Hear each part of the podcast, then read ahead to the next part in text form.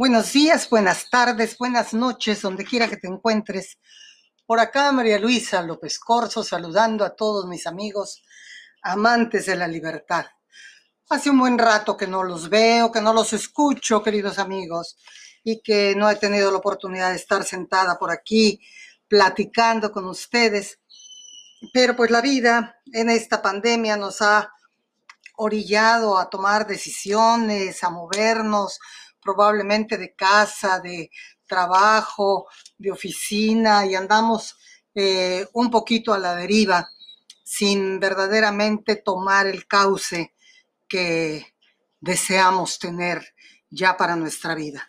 Apenas empezamos y de repente el semáforo se pone en rojo y nos enteramos que en otros lugares igual, ¿verdad? A nuestros hijos, nuestros parientes, nuestros amigos, eh, los está revolcando la ola de la incertidumbre y bueno, todo esto nos distrae, nos distrae de nuestros objetivos, de nuestras rutas y tenemos que prestar atención y atender, ¿verdad? Algunas cosas con más premura que otras, pero tenemos que resolver y la vida está hecha de problemas que hay que resolver. Y así como en los negocios nos pagan por resolver problemas, la vida también te paga por resolver tus propios problemas. Si tú los vas resolviendo, la vida es generosa y te va dando nuevas oportunidades. El día de hoy vamos a ver una lección de un señor que a mí me encanta, que se llama ah, John Paul Getty, eh, que fue y ha sido un hombre maravilloso, de que nos ha dado un gran ejemplo. Y la lección se llama Cómo separar lo posible de lo imposible. A casi a todos nos ha sucedido en un momento o en otro. De pronto se presenta una oportunidad que parece ofrecer grandes promesas de logros financieros o de un adelanto en la carrera. Invadidos por la emoción o el entusiasmo de la situación, saltamos hacia esa oportunidad sin pensar ni evaluar previamente las posibilidades que tengamos de éxito. Y fracasamos por completo. En ocasiones podemos reflexionar en nuestro fracaso y si se trató de algo de menor importancia, nos encogemos de hombros con una sonrisa olvidándonos de ello.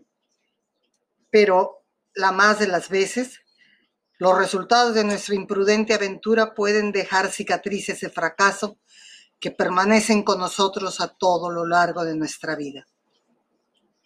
Una de las premisas básicas es la aceptación de nuevos desafíos y una constante elevación del horizonte de sus ambiciones primordialmente porque desde hace largo tiempo se ha establecido que todos empleamos solo un pequeño porcentaje de nuestro talento. Sin embargo, sin cierta ayuda y guía, la mayoría es incapaz de aprender y distinguir esa delgada línea que divide el reino de lo posible del de lo imposible de manera que a menudo tropezamos y caemos castigados y vencidos por empresas que debimos rehuir. John Paul Getty había acumulado su primer millón de dólares a los 24 años de edad. Cuatro décadas después se le aclamaba como el hombre más opulento de la tierra, después de amasar una fortuna que sobrepasaba los mil millones de dólares, gracias a su tan envidiada capacidad de evaluar a fondo cualquier situación antes de invertir en ella su tiempo o su dinero.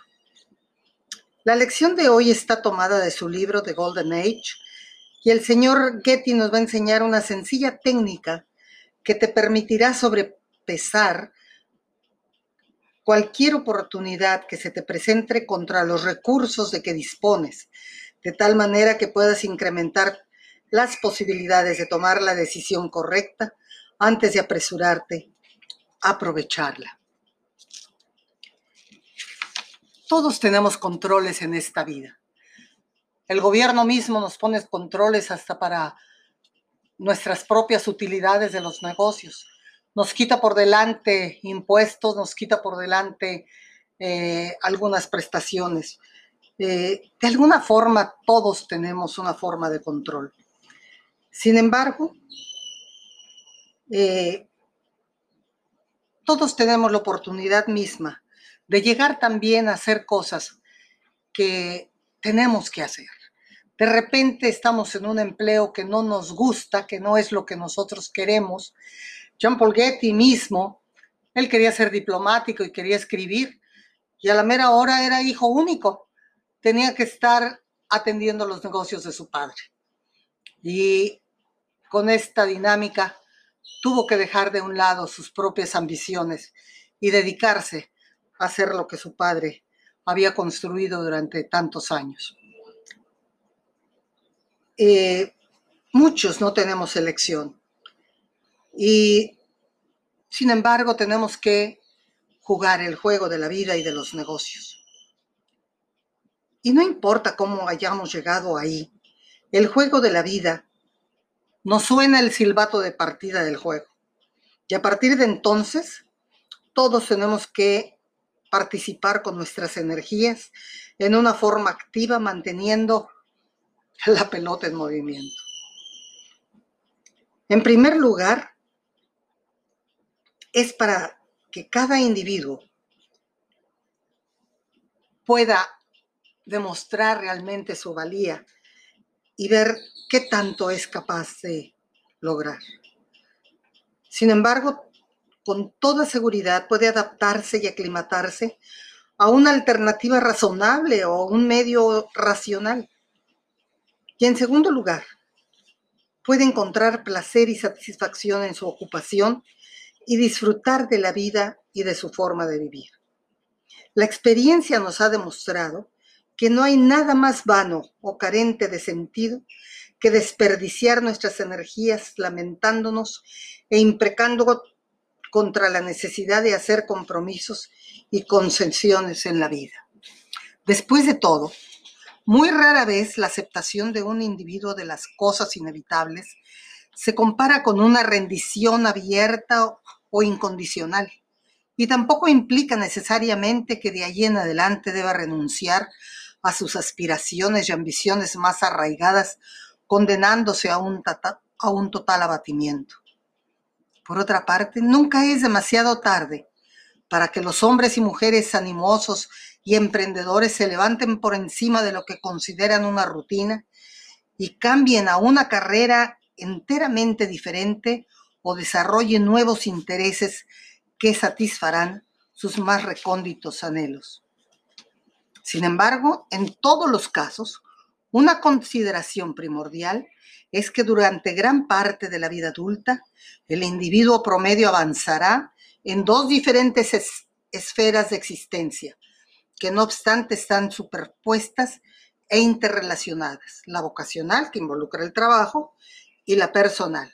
Y para bien o para mal, o en una forma indiferente, cualquier situación vocacional o de la carrera tiene la probabilidad, probabilidad de ejercer presiones significativas y más y menos formativos sobre la filosofía de la vida y los patrones de vida de un individuo. Muy pocas personas no aprenden nada del medio ambiente, pero el medio ambiente, desde luego, te influye en todo lo que tú haces. Si somos conscientemente honestos, reconoceremos que los seres humanos en realidad no somos tan dueños de nuestra suerte y capitanes de nuestro destino como nos agradaría creer. Y sin embargo, nadie puede negar que dentro de los límites que nos están impuestos, poseemos la libertad y ciertas prerrogativas para hacer lo que queramos y podamos hacer consigo mismos, con nuestras vidas y con nuestras carreras. Basados en mi opinión, de años de observación y experiencia, he llegado a la conclusión de que el número de individuos que fracasan porque tratan de hacer demasiado es casi igual a los que fracasan porque no hacen lo suficiente. Sí, lo sé. Quizá esto suene un tanto paradójico y con cierto dejo de herejía, pero desafortunadamente es verdad en el caso de muchas personas. Sus debilidades básicas pueden ser descritas muy brevemente en cualquiera o en ambos esferas de su existencia, la vocacional y la personal, tratan de realizar y de lograr, pero sencillamente son incapaces de determinar lo que es posible conseguir dentro de su capacidad y lo que es imposible o que está más allá de su alcance, no importa lo mucho que se esfuercen. Fijan la mirada en un punto demasiado alto y después, con gran desencanto, ven que sus tiros más cuidadosamente dirigidos erraron en el blanco. Y ahí se desconfortan y van para abajo. Cualquiera que espere o aspire a tener éxito en las esferas personal y vocacional de la existencia, constante debe, debe pesar, medir, calibrar y evaluar a fin de determinar qué puede y qué no puede lograr bajo las circunstancias que prevalecen y con los recursos que tiene disponibles. En síntesis, es esencial separar en ambas esferas el trigo de lo posible de la paja de lo imposible. Y aquí hay algunas preguntas que nos ponen a considerar y Paul Getty nos las recomienda. Antes de iniciar algo, pregúntate, ¿qué es lo que trato de lograr? ¿Por qué creo que es posible que lo que quiero hacer? ¿Qué es lo que me hace pensar que podría ser imposible? ¿Qué es lo que puedo ganar o perder? Los factores tales como mi edad, mi vigor, mi estado de salud, tendrán alguna relación con los resultados. Y a la inversa, puedo sufrir cualquier efecto físico adverso a luchar a fondo por esta idea o proyecto o cualquier otra cosa. ¿Podría emplear mi tiempo, esfuerzos y energía con mayor ventaja en otras direcciones? Por supuesto, estas solo son sugerencias que se ofrecen como estímulos potenciales para el cerebro. La decisión final está en manos de cada individuo involucrado. El propósito de los diversos temas que hemos abarcado ofrecen y me ofrecen estímulos potenciales para el cerebro únicamente. Eh, en alguna ocasión había un millonario al que le preguntaron si realmente era un genio, porque todo lo que tocaba se convertía en oro, parecía el rey Midas. Y él decía, no, no, no, hay verdades fundamental, fundamentales que reconocí desde hace mucho tiempo. Y desde luego le preguntaron cuáles son esas verdades fundamentales. Y orientándolo hacia lo gastronómico, este hombre contestó, la primera es que una persona no siempre puede encontrar en el menú todos los platillos que desea. La segunda es que, sin embargo, casi siempre puede encontrar una variedad suficiente para satisfacer tanto su apetito como su paladar. La tercera es que cuando come debe obedecer aquel viejo axioma y jamás morder más de lo que pueda masticar. Y la cuarta es que no obstante, eso no debe impedirle que se lleve a la boca un buen bocado, ya que cualquier alimento digno de comerse debe comerse, pues no es para jugar con él ni para mordisquearlo en una forma remilgada. Para mi manera de pensar, esta metáfora alimenticia merece confiarse a la memoria. En algún momento decisivo de cada una de ellas demostrará ser una guía inapreciable para la vida y la forma de vivir. Todos lo han sido para mí en incontables ocasiones. Recuerda entonces, una persona no siempre puede encontrar en el menú todos los platillos que desea. Esto quiere decir que la vida siempre te va a poner oportunidades para que tú tomes de ella la que tú realmente más deseas. La segunda es que siempre puedes encontrar una variedad suficiente para satisfacer tu apetito y tu paladar. Define muy claramente qué es lo que quieres y en ese menú elige lo que sea más conveniente para llegar a tu objetivo. La tercera es que cuando comes debes obedecer aquel viejo axioma y jamás morder más de lo que puedes masticar. No te atragantes, amigo. Dale su tiempo a cada cosa y verás que cada oportunidad trae consigo misma su buena dosis de tiempo para que tú puedas asimilarlo y prepararte en el camino. Y la cuarta, que no obstante, eso no debe impedirte que lleves a la boca un buen bocado. Si en el camino te encuentras algo, prepárate, amigo. Solamente prepárate, está dispuesto a pagar el precio, aprender, crecer y cambiar, y verás que cualquier cosa que te pretendas lograr en la vida, lo podrás conseguir. Hasta aquí mi lección del día de hoy. Nos vemos. Hasta la próxima. Que Dios te bendiga. Buenos días, buenas tardes, buenas noches, donde quiera que te encuentres. Por acá María Luisa López Corso saludando a todos mis amigos amantes de la libertad. Hace un buen rato que no los veo, que no los escucho, queridos amigos, y que no he tenido la oportunidad de estar sentada por aquí platicando con ustedes.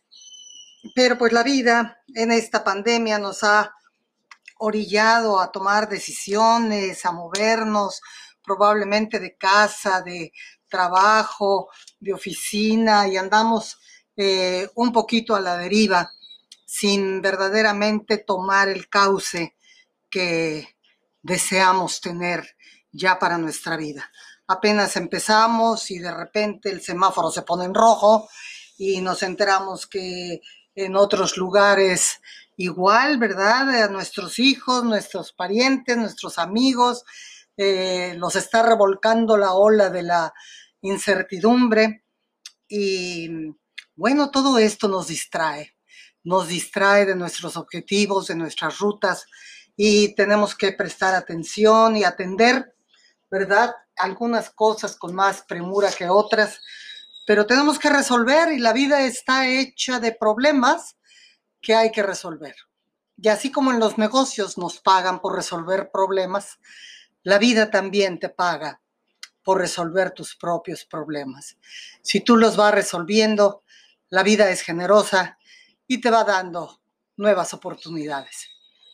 El día de hoy vamos a ver una lección de un señor que a mí me encanta, que se llama ah, John Paul Getty. Eh, que fue y ha sido un hombre maravilloso, de que nos ha dado un gran ejemplo. Y la lección se llama Cómo separar lo posible de lo imposible. A casi a todos nos ha sucedido en un momento o en otro. De pronto se presenta una oportunidad que parece ofrecer grandes promesas de logros financieros o de un adelanto en la carrera. Invadidos por la emoción o el entusiasmo de la situación, saltamos hacia esa oportunidad sin pensar ni evaluar previamente las posibilidades que tengamos de éxito. Y fracasamos por completo. En ocasiones podemos reflexionar en nuestro fracaso y si se trató de algo de menor importancia, nos encogemos de hombros con una sonrisa olvidándonos de ello. Pero la más de las veces los resultados de nuestra imprudente aventura pueden dejar cicatrices de fracaso que permanecen con nosotros a todo lo largo de nuestra vida. Una de las premisas básicas es la aceptación de nuevos desafíos y una constante elevación del horizonte de sus ambiciones primordialmente porque desde hace largo tiempo se ha establecido que todos empleamos solo un pequeño porcentaje de nuestro talento. Sin embargo, sin cierta ayuda y guía, la mayoría es incapaz de aprender y distinguir esa delgada línea que divide el reino de lo posible del de lo imposible. De manera que a menudo tropezamos y caemos, castigados y vencidos por empresas que debimos rehuir.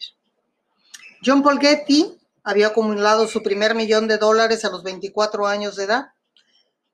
Cuatro décadas después se le aclamaba como el hombre más opulento de la tierra, después de amasar una fortuna que sobrepasaba los mil millones de dólares, gracias a su tan envidiada capacidad de evaluar a fondo cualquier situación antes de invertir en ella su tiempo o su dinero.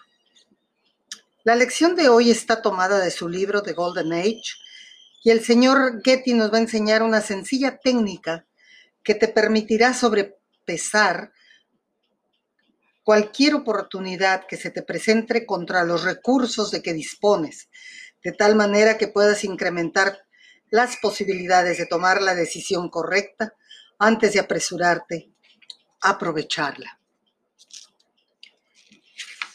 Todos tenemos controles en esta vida. El gobierno mismo nos pone controles hasta para nuestras propias utilidades de los negocios. Nos quita por delante impuestos, nos quita por delante eh, algunas prestaciones. Eh, de alguna forma, todos tenemos una forma de control. Sin embargo, eh, todos tenemos la oportunidad misma de llegar también a hacer cosas que tenemos que hacer. De repente estamos en un empleo que no nos gusta, que no es lo que nosotros queremos. Jean Paul Getty mismo, él quería ser diplomático y quería escribir, y a la mera hora era hijo único. Tenía que estar atendiendo los negocios de su padre. Y con esta dinámica tuvo que dejar de un lado sus propias ambiciones y dedicarse a hacer lo que su padre había construido durante tantos años. Eh, muchos no tenemos elección. Y sin embargo tenemos que jugar el juego de la vida y de los negocios. Y no importa cómo hayamos llegado ahí, el juego de la vida nos suena el silbato de partida del juego. Y a partir de entonces, todos tenemos que participar con nuestras energías en una forma activa, manteniendo la pelota en movimiento. En primer lugar, es para que cada individuo pueda demostrar realmente su valía y ver qué tanto es capaz de lograr. Sin embargo, con toda seguridad puede adaptarse y aclimatarse a una alternativa razonable o un medio racional y en segundo lugar, puede encontrar placer y satisfacción en su ocupación y disfrutar de la vida y de su forma de vivir. La experiencia nos ha demostrado que no hay nada más vano o carente de sentido que desperdiciar nuestras energías lamentándonos e imprecando contra la necesidad de hacer compromisos y concesiones en la vida. Después de todo, muy rara vez la aceptación de un individuo de las cosas inevitables se compara con una rendición abierta o incondicional y tampoco implica necesariamente que de allí en adelante deba renunciar a sus aspiraciones y ambiciones más arraigadas, condenándose a un, total abatimiento. Por otra parte, nunca es demasiado tarde para que los hombres y mujeres animosos y emprendedores se levanten por encima de lo que consideran una rutina y cambien a una carrera enteramente diferente o desarrollen nuevos intereses que satisfarán sus más recónditos anhelos. Sin embargo, en todos los casos, una consideración primordial es que durante gran parte de la vida adulta, el individuo promedio avanzará en dos diferentes esferas de existencia, que no obstante están superpuestas e interrelacionadas. La vocacional, que involucra el trabajo, y la personal. Y para bien o para mal, o en una forma indiferente, cualquier situación vocacional o de la carrera tiene la probabilidad, probabilidad de ejercer presiones significativas y más y menos formativos sobre la filosofía de la vida y los patrones de vida de un individuo. Muy pocas personas no aprenden nada del medio ambiente, pero el medio ambiente, desde luego, te influye en todo lo que tú haces. Si somos conscientemente honestos, reconoceremos que los seres humanos en realidad no somos tan dueños de nuestra suerte y capitanes de nuestro destino como nos agradaría creer. Y sin embargo, nadie puede negar que dentro de los límites que nos están impuestos, poseemos la libertad y ciertas prerrogativas para hacer lo que queramos y podamos hacer consigo mismos, con nuestras vidas y con nuestras carreras. Basados en mi opinión, de años de observación y experiencia, he llegado a la conclusión de que el número de individuos que fracasan porque tratan de hacer demasiado es casi igual a los que fracasan porque no hacen lo suficiente. Sí, lo sé. Quizá esto suene un tanto paradójico y con cierto dejo de herejía, pero desafortunadamente es verdad en el caso de muchas personas. Sus debilidades básicas pueden ser descritas muy brevemente en cualquiera o en ambos esferas de su existencia, la vocacional y la personal, tratan de realizar y de lograr, pero sencillamente son incapaces de determinar lo que es posible conseguir dentro de su capacidad y lo que es imposible o que está más allá de su alcance, no importa lo mucho que se esfuercen. Fijan la mirada en un punto demasiado alto y después, con gran desencanto, ven que sus tiros más cuidadosamente dirigidos erraron en el blanco. Y ahí se desconfortan y van para abajo. Cualquiera que espere o aspire a tener éxito en las esferas personal y vocacional de la existencia, constante debe, debe pesar, medir, calibrar y evaluar a fin de determinar qué puede y qué no puede lograr bajo las circunstancias que prevalecen y con los recursos que tiene disponibles. En síntesis, es esencial separar en ambas esferas el trigo de lo posible de la paja de lo imposible. Y aquí hay algunas preguntas que nos ponen a considerar y Paul Getty nos las recomienda. Antes de iniciar algo, pregúntate, ¿qué es lo que trato de lograr? ¿Por qué creo que es posible que lo que quiero hacer? ¿Qué es lo que me hace pensar que podría ser imposible? ¿Qué es lo que puedo ganar o perder? Los factores tales como mi edad, mi vigor, mi estado de salud, tendrán alguna relación con los resultados. Y a la inversa, puedo sufrir cualquier efecto físico adverso a luchar a fondo por esta idea o proyecto o cualquier otra cosa. ¿Podría emplear mi tiempo, esfuerzos y energía con mayor ventaja en otras direcciones?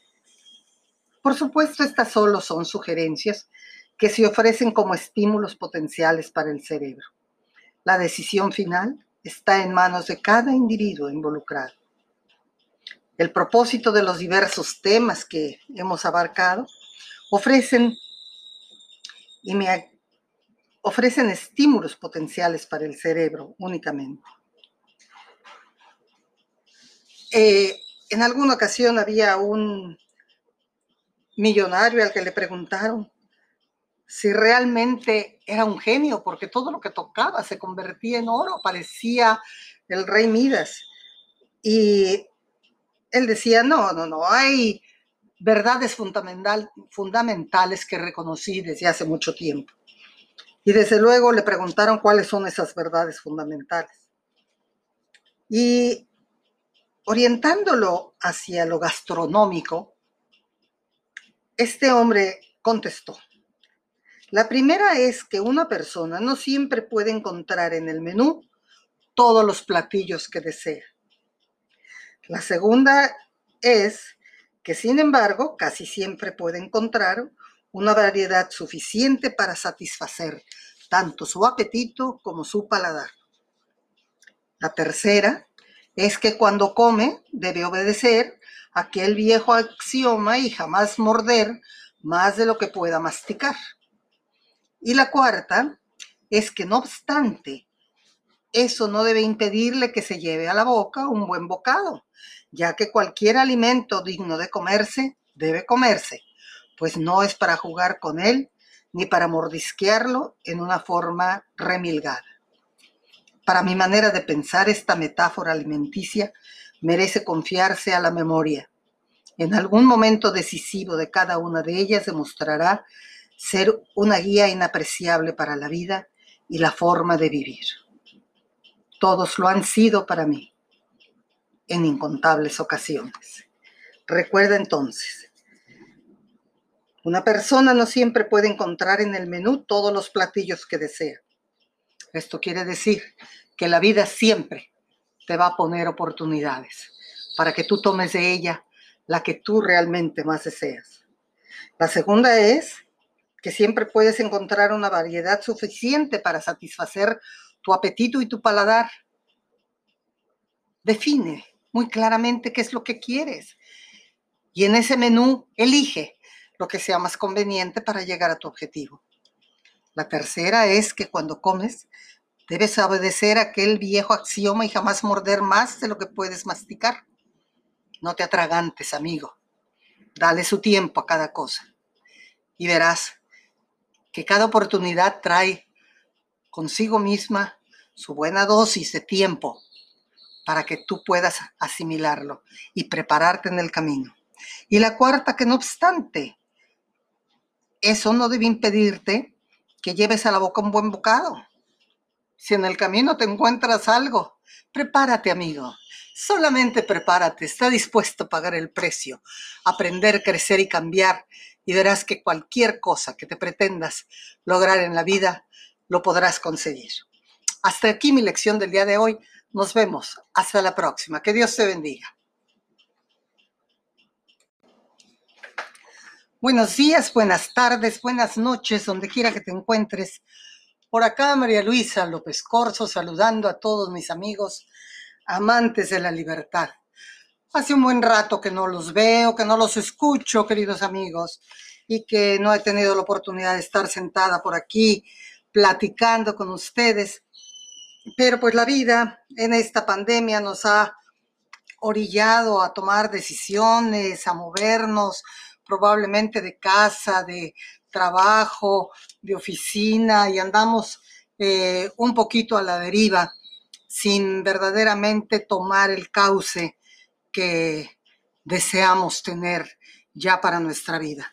Apenas empezamos y de repente el semáforo se pone en rojo y nos enteramos que en otros lugares igual, ¿verdad? A nuestros hijos, nuestros parientes, nuestros amigos, eh, los está revolcando la ola de la incertidumbre y bueno, todo esto nos distrae, nos distrae de nuestros objetivos, de nuestras rutas y tenemos que prestar atención y atender, ¿verdad? Algunas cosas con más premura que otras, pero tenemos que resolver y la vida está hecha de problemas que hay que resolver. Y así como en los negocios nos pagan por resolver problemas, la vida también te paga por resolver tus propios problemas. Si tú los vas resolviendo, la vida es generosa y te va dando nuevas oportunidades. El día de hoy vamos a ver una lección de un señor que a mí me encanta, que se llama ah, John Paul Getty, eh, que fue y ha sido un hombre maravilloso, de que nos ha dado un gran ejemplo. Y la lección se llama Cómo separar lo posible de lo imposible. A casi a todos nos ha sucedido en un momento o en otro. De pronto se presenta una oportunidad que parece ofrecer grandes promesas de logros financieros o de un adelanto en la carrera. Invadidos por la emoción o el entusiasmo de la situación, saltamos hacia esa oportunidad sin pensar ni evaluar previamente las posibilidades que tengamos de éxito. Y fracasamos por completo. En ocasiones podemos reflexionar en nuestro fracaso y si se trató de algo de menor importancia, nos encogemos de hombros con una sonrisa olvidándonos de ello.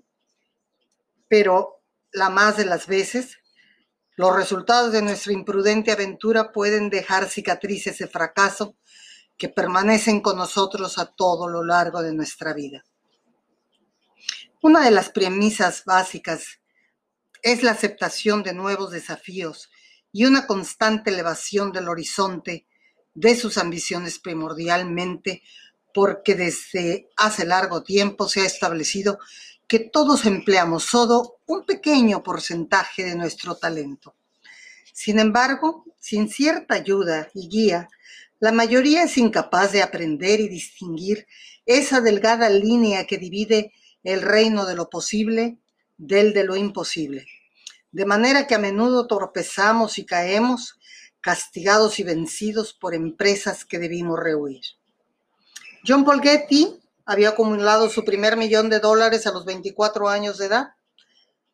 Cuatro décadas después se le aclamaba como el hombre más opulento de la tierra, después de amasar una fortuna que sobrepasaba los mil millones de dólares, gracias a su tan envidiada capacidad de evaluar a fondo cualquier situación antes de invertir en ella su tiempo o su dinero. La lección de hoy está tomada de su libro The Golden Age y el señor Getty nos va a enseñar una sencilla técnica que te permitirá sobrepesar cualquier oportunidad que se te presente contra los recursos de que dispones, de tal manera que puedas incrementar las posibilidades de tomar la decisión correcta antes de apresurarte aprovecharla. Todos tenemos controles en esta vida. El gobierno mismo nos pone controles hasta para nuestras propias utilidades de los negocios. Nos quita por delante impuestos, nos quita por delante eh, algunas prestaciones. Eh, de alguna forma, todos tenemos una forma de control. Sin embargo, eh, todos tenemos la oportunidad misma de llegar también a hacer cosas que tenemos que hacer. De repente estamos en un empleo que no nos gusta, que no es lo que nosotros queremos.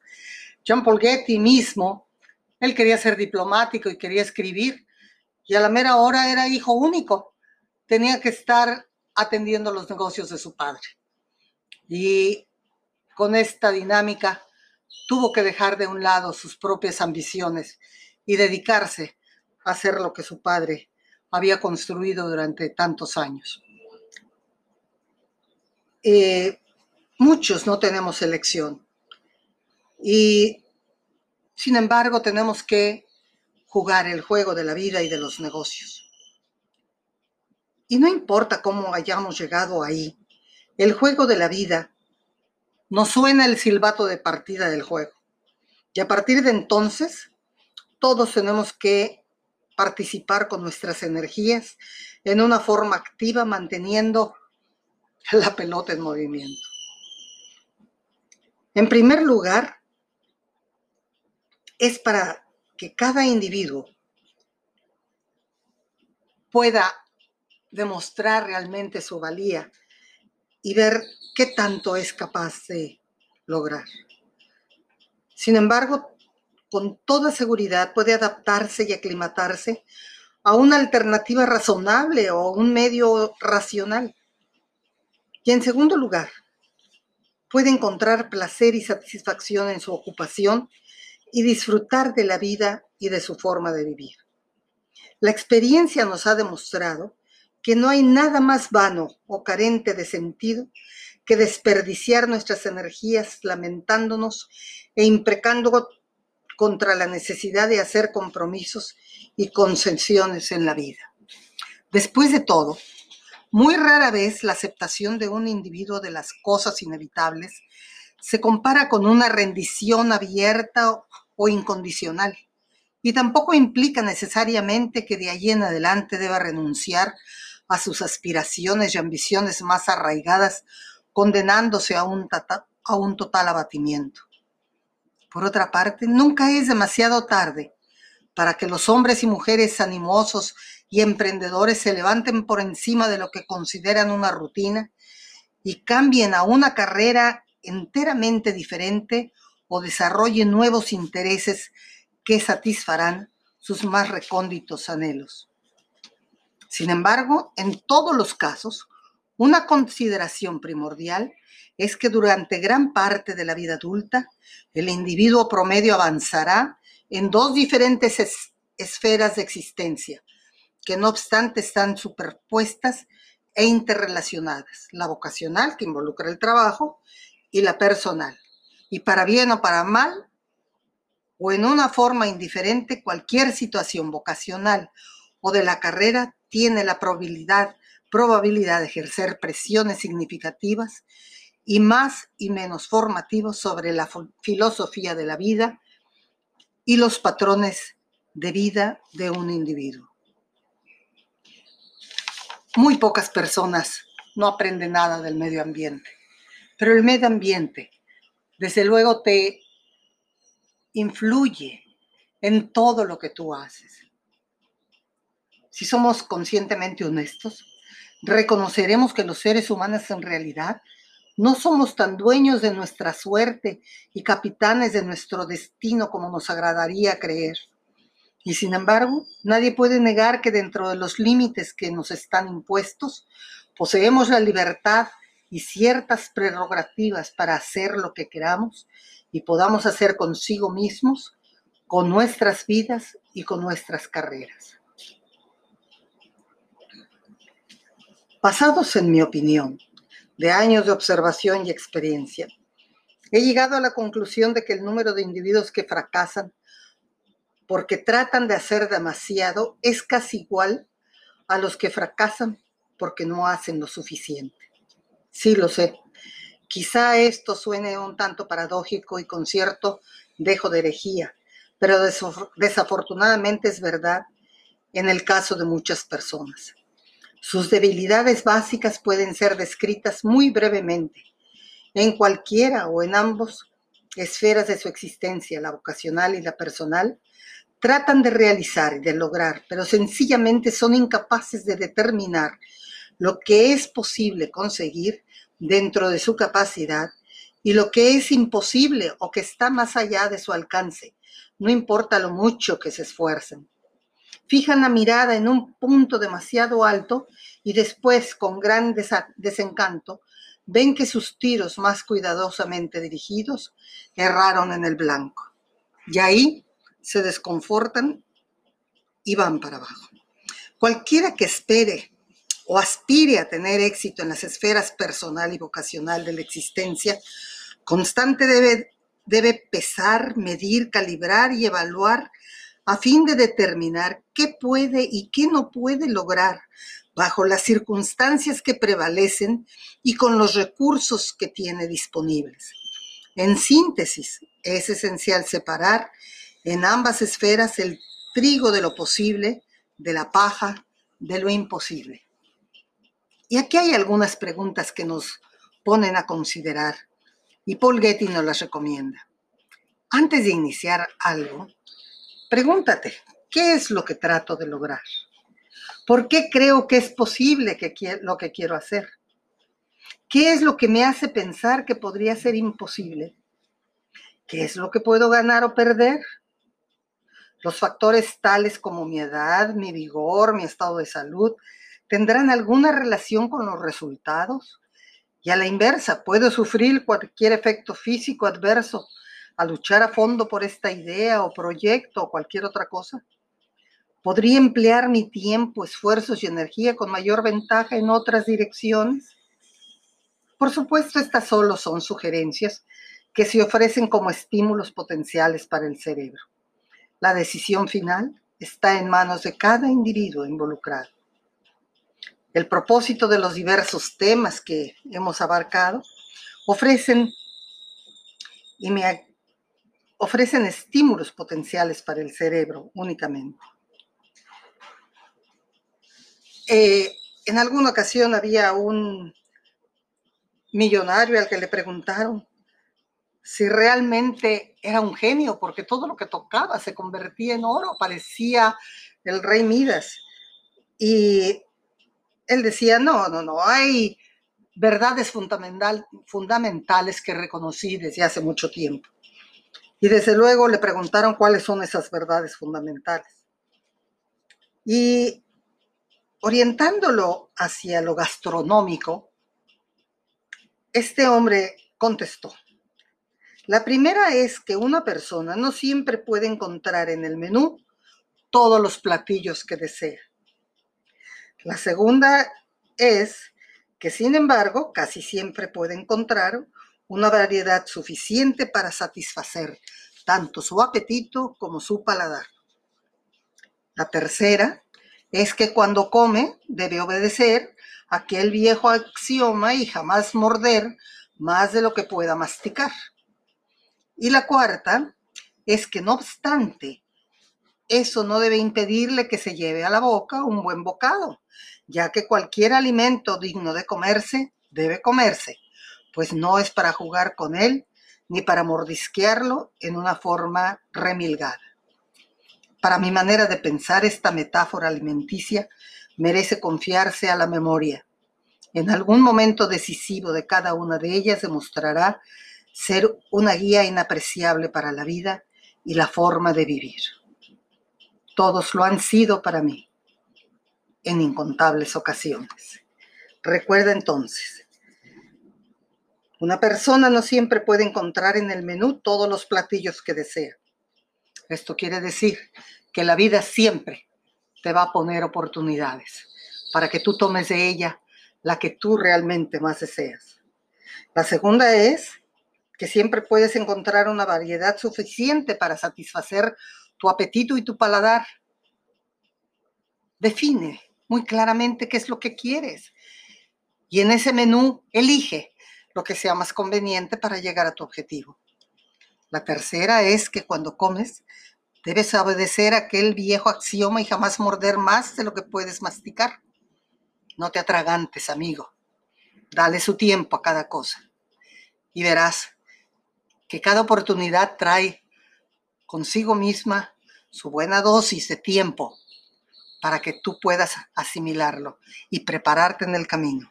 Y la cuarta, que no obstante, eso no debe impedirte que lleves a la boca un buen bocado. Si en el camino te encuentras algo, prepárate, amigo. Solamente prepárate, está dispuesto a pagar el precio, aprender, crecer y cambiar, y verás que cualquier cosa que te pretendas lograr en la vida, lo podrás conseguir. Hasta aquí mi lección del día de hoy. Nos vemos. Hasta la próxima. Que Dios te bendiga. Buenos días, buenas tardes, buenas noches, donde quiera que te encuentres. Por acá María Luisa López Corso saludando a todos mis amigos amantes de la libertad. Hace un buen rato que no los veo, que no los escucho, queridos amigos, y que no he tenido la oportunidad de estar sentada por aquí platicando con ustedes. Pero pues la vida en esta pandemia nos ha orillado a tomar decisiones, a movernos, probablemente de casa, de trabajo, de oficina y andamos eh, un poquito a la deriva sin verdaderamente tomar el cauce que deseamos tener ya para nuestra vida. Apenas empezamos y de repente el semáforo se pone en rojo y nos enteramos que en otros lugares igual, ¿verdad? A nuestros hijos, nuestros parientes, nuestros amigos, eh, los está revolcando la ola de la incertidumbre y bueno, todo esto nos distrae, nos distrae de nuestros objetivos, de nuestras rutas y tenemos que prestar atención y atender, ¿verdad? Algunas cosas con más premura que otras, pero tenemos que resolver y la vida está hecha de problemas que hay que resolver. Y así como en los negocios nos pagan por resolver problemas, la vida también te paga por resolver tus propios problemas. Si tú los vas resolviendo, la vida es generosa y te va dando nuevas oportunidades. El día de hoy vamos a ver una lección de un señor que a mí me encanta, que se llama ah, John Paul Getty, eh, que fue y ha sido un hombre maravilloso, de que nos ha dado un gran ejemplo. Y la lección se llama Cómo separar lo posible de lo imposible. A casi a todos nos ha sucedido en un momento o en otro.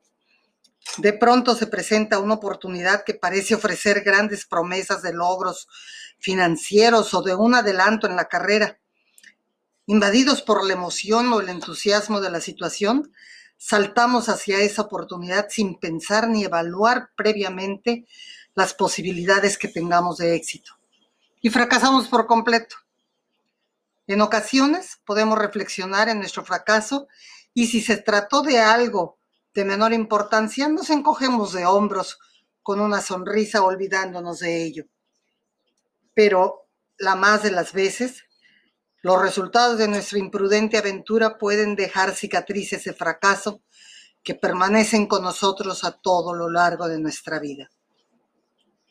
Una de las premisas básicas es la aceptación de nuevos desafíos y una constante elevación del horizonte de sus ambiciones primordialmente porque desde hace largo tiempo se ha establecido que todos empleamos solo un pequeño porcentaje de nuestro talento. Sin embargo, sin cierta ayuda y guía, la mayoría es incapaz de aprender y distinguir esa delgada línea que divide el reino de lo posible del de lo imposible.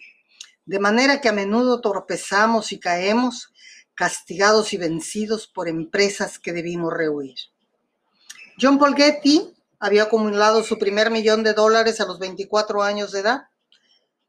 Cuatro décadas después se le aclamaba como el hombre más opulento de la tierra, después de amasar una fortuna que sobrepasaba los mil millones de dólares, gracias a su tan envidiada capacidad de evaluar a fondo cualquier situación antes de invertir en ella su tiempo o su dinero.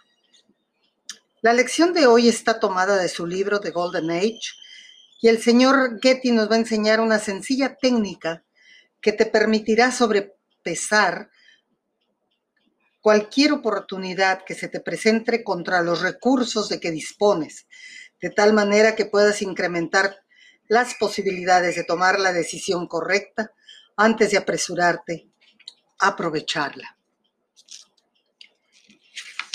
Todos tenemos controles en esta vida. El gobierno mismo nos pone controles hasta para nuestras propias utilidades de los negocios. Nos quita por delante impuestos, nos quita por delante eh, algunas prestaciones. Eh, de alguna forma, todos tenemos una forma de control. Sin embargo, eh, todos tenemos la oportunidad misma de llegar también a hacer cosas que tenemos que hacer. De repente estamos en un empleo que no nos gusta, que no es lo que nosotros queremos. John Paul Getty mismo, él quería ser diplomático y quería escribir, y a la mera hora era hijo único. Tenía que estar atendiendo los negocios de su padre. Y con esta dinámica tuvo que dejar de un lado sus propias ambiciones y dedicarse hacer lo que su padre había construido durante tantos años. Eh, muchos no tenemos elección y sin embargo tenemos que jugar el juego de la vida y de los negocios. Y no importa cómo hayamos llegado ahí, el juego de la vida nos suena el silbato de partida del juego. Y a partir de entonces, todos tenemos que participar con nuestras energías en una forma activa, manteniendo la pelota en movimiento. En primer lugar, es para que cada individuo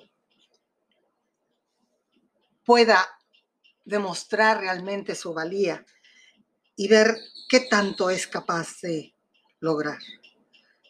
Sin embargo, con toda seguridad puede adaptarse y aclimatarse a una alternativa razonable o un medio racional. Y en segundo lugar, puede encontrar placer y satisfacción en su ocupación y disfrutar de la vida y de su forma de vivir. La experiencia nos ha demostrado que no hay nada más vano o carente de sentido que desperdiciar nuestras energías lamentándonos e imprecando contra la necesidad de hacer compromisos y concesiones en la vida. Después de todo, muy rara vez la aceptación de un individuo de las cosas inevitables se compara con una rendición abierta o incondicional, y tampoco implica necesariamente que de allí en adelante deba renunciar a sus aspiraciones y ambiciones más arraigadas, condenándose a un, a un total abatimiento. Por otra parte, nunca es demasiado tarde para que los hombres y mujeres animosos y emprendedores se levanten por encima de lo que consideran una rutina y cambien a una carrera enteramente diferente o desarrollen nuevos intereses que satisfarán sus más recónditos anhelos. Sin embargo, en todos los casos, una consideración primordial es que durante gran parte de la vida adulta, el individuo promedio avanzará en dos diferentes esferas de existencia, que no obstante están superpuestas e interrelacionadas, la vocacional, que involucra el trabajo, y la personal, y para bien o para mal, o en una forma indiferente, cualquier situación vocacional o de la carrera tiene la probabilidad, probabilidad de ejercer presiones significativas y más y menos formativos sobre la filosofía de la vida y los patrones de vida de un individuo. Muy pocas personas no aprenden nada del medio ambiente, pero el medio ambiente, desde luego, te influye en todo lo que tú haces. Si somos conscientemente honestos, reconoceremos que los seres humanos en realidad no somos tan dueños de nuestra suerte y capitanes de nuestro destino como nos agradaría creer. Y sin embargo, nadie puede negar que dentro de los límites que nos están impuestos, poseemos la libertad y ciertas prerrogativas para hacer lo que queramos y podamos hacer consigo mismos, con nuestras vidas y con nuestras carreras. Basados en mi opinión, de años de observación y experiencia, he llegado a la conclusión de que el número de individuos que fracasan porque tratan de hacer demasiado es casi igual a los que fracasan porque no hacen lo suficiente. Sí, lo sé. Quizá esto suene un tanto paradójico y con cierto dejo de herejía, pero desafortunadamente es verdad en el caso de muchas personas. Sus debilidades básicas pueden ser descritas muy brevemente en cualquiera o en ambos esferas de su existencia, la vocacional y la personal, tratan de realizar y de lograr, pero sencillamente son incapaces de determinar lo que es posible conseguir dentro de su capacidad y lo que es imposible o que está más allá de su alcance, no importa lo mucho que se esfuercen. Fijan la mirada en un punto demasiado alto y después, con gran desencanto, ven que sus tiros más cuidadosamente dirigidos erraron en el blanco. Y ahí se desconfortan y van para abajo. Cualquiera que espere o aspire a tener éxito en las esferas personal y vocacional de la existencia, constante debe, debe pesar, medir, calibrar y evaluar a fin de determinar qué puede y qué no puede lograr bajo las circunstancias que prevalecen y con los recursos que tiene disponibles. En síntesis, es esencial separar en ambas esferas el trigo de lo posible, de la paja, de lo imposible. Y aquí hay algunas preguntas que nos ponen a considerar y Paul Getty nos las recomienda. Antes de iniciar algo, pregúntate, ¿qué es lo que trato de lograr? ¿Por qué creo que es posible que lo que quiero hacer? ¿Qué es lo que me hace pensar que podría ser imposible? ¿Qué es lo que puedo ganar o perder? Los factores tales como mi edad, mi vigor, mi estado de salud, ¿tendrán alguna relación con los resultados? Y a la inversa, ¿puedo sufrir cualquier efecto físico adverso a luchar a fondo por esta idea o proyecto o cualquier otra cosa? ¿Podría emplear mi tiempo, esfuerzos y energía con mayor ventaja en otras direcciones? Por supuesto, estas solo son sugerencias que se ofrecen como estímulos potenciales para el cerebro. La decisión final está en manos de cada individuo involucrado. El propósito de los diversos temas que hemos abarcado ofrecen y me ofrecen estímulos potenciales para el cerebro únicamente. Eh, en alguna ocasión había un millonario al que le preguntaron si realmente era un genio, porque todo lo que tocaba se convertía en oro, parecía el rey Midas. Y él decía, no, no, no, hay verdades fundamental, fundamentales que reconocí desde hace mucho tiempo. Y desde luego le preguntaron cuáles son esas verdades fundamentales. Y orientándolo hacia lo gastronómico, este hombre contestó, la primera es que una persona no siempre puede encontrar en el menú todos los platillos que desea. La segunda es que, sin embargo, casi siempre puede encontrar una variedad suficiente para satisfacer tanto su apetito como su paladar. La tercera es que cuando come debe obedecer aquel viejo axioma y jamás morder más de lo que pueda masticar. Y la cuarta es que no obstante, eso no debe impedirle que se lleve a la boca un buen bocado, ya que cualquier alimento digno de comerse debe comerse, pues no es para jugar con él ni para mordisquearlo en una forma remilgada. Para mi manera de pensar, esta metáfora alimenticia merece confiarse a la memoria. En algún momento decisivo de cada una de ellas demostrará ser una guía inapreciable para la vida y la forma de vivir. Todos lo han sido para mí en incontables ocasiones. Recuerda entonces, una persona no siempre puede encontrar en el menú todos los platillos que desea. Esto quiere decir que la vida siempre te va a poner oportunidades para que tú tomes de ella la que tú realmente más deseas. La segunda es que siempre puedes encontrar una variedad suficiente para satisfacer tu apetito y tu paladar. Define muy claramente qué es lo que quieres y en ese menú elige lo que sea más conveniente para llegar a tu objetivo. La tercera es que cuando comes debes obedecer aquel viejo axioma y jamás morder más de lo que puedes masticar. No te atragantes, amigo.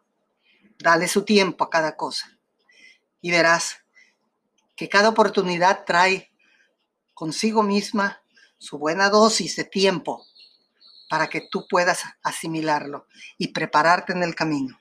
Y la cuarta, que no obstante, eso no debe impedirte que lleves a la boca un buen bocado. Si en el camino te encuentras algo, prepárate, amigo. Solamente prepárate, está dispuesto a pagar el precio, aprender, crecer y cambiar y verás que cualquier cosa que te pretendas lograr en la vida, lo podrás conseguir. Hasta aquí mi lección del día de hoy. Nos vemos. Hasta la próxima. Que Dios te bendiga. Buenos días, buenas tardes, buenas noches, donde quiera que te encuentres. Por acá María Luisa López Corso saludando a todos mis amigos amantes de la libertad. Hace un buen rato que no los veo, que no los escucho, queridos amigos, y que no he tenido la oportunidad de estar sentada por aquí platicando con ustedes.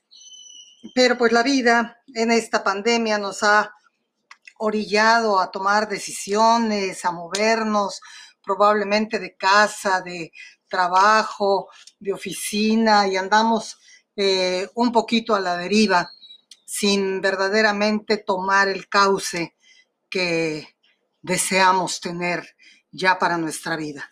Apenas empezamos y de repente el semáforo se pone en rojo y nos enteramos que en otros lugares igual, ¿verdad? A nuestros hijos, nuestros parientes, nuestros amigos, eh, los está revolcando la ola de la incertidumbre y bueno, todo esto nos distrae, nos distrae de nuestros objetivos, de nuestras rutas y tenemos que prestar atención y atender, ¿verdad? Algunas cosas con más premura que otras, pero tenemos que resolver y la vida está hecha de problemas que hay que resolver. Y así como en los negocios nos pagan por resolver problemas, la vida también te paga por resolver tus propios problemas. Si tú los vas resolviendo, la vida es generosa y te va dando nuevas oportunidades. El día de hoy vamos a ver una lección de un señor que a mí me encanta, que se llama ah, John Paul Getty, eh, que fue y ha sido un hombre maravilloso, de que nos ha dado un gran ejemplo. Y la lección se llama Cómo separar lo posible de lo imposible. A casi a todos nos ha sucedido en un momento o en otro. De pronto se presenta una oportunidad que parece ofrecer grandes promesas de logros financieros o de un adelanto en la carrera. Invadidos por la emoción o el entusiasmo de la situación, saltamos hacia esa oportunidad sin pensar ni evaluar previamente las posibilidades que tengamos de éxito. Y fracasamos por completo. En ocasiones podemos reflexionar en nuestro fracaso y si se trató de algo de menor importancia, nos encogemos de hombros con una sonrisa olvidándonos de ello. Pero la más de las veces, los resultados de nuestra imprudente aventura pueden dejar cicatrices de fracaso que permanecen con nosotros a todo lo largo de nuestra vida. Una de las premisas básicas es la aceptación de nuevos desafíos y una constante elevación del horizonte de sus ambiciones primordialmente porque desde hace largo tiempo se ha establecido que todos empleamos solo un pequeño porcentaje de nuestro talento. Sin embargo, sin cierta ayuda y guía, la mayoría es incapaz de aprender y distinguir esa delgada línea que divide el reino de lo posible del de lo imposible. De manera que a menudo torpezamos y caemos castigados y vencidos por empresas que debimos rehuir. John Paul Getty había acumulado su primer millón de dólares a los 24 años de edad. Cuatro décadas después se le aclamaba como el hombre más opulento de la Tierra, después de amasar una fortuna que sobrepasaba los mil millones de dólares, gracias a su tan envidiada capacidad de evaluar a fondo cualquier situación antes de invertir en ella su tiempo o su dinero. La lección de hoy está tomada de su libro The Golden Age y el señor Getty nos va a enseñar una sencilla técnica que te permitirá sobrepesar cualquier oportunidad que se te presente contra los recursos de que dispones, de tal manera que puedas incrementar las posibilidades de tomar la decisión correcta antes de apresurarte a aprovecharla. Todos tenemos controles en esta vida. El gobierno mismo nos pone controles hasta para nuestras propias utilidades de los negocios.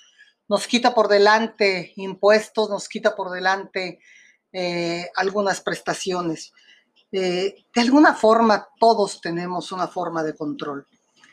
Sin embargo, eh, todos tenemos la oportunidad misma de llegar también a hacer cosas que tenemos que hacer.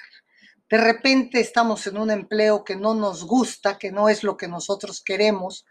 John Paul Getty mismo, él quería ser diplomático y quería escribir, y a la mera hora era hijo único. Tenía que estar atendiendo los negocios de su padre.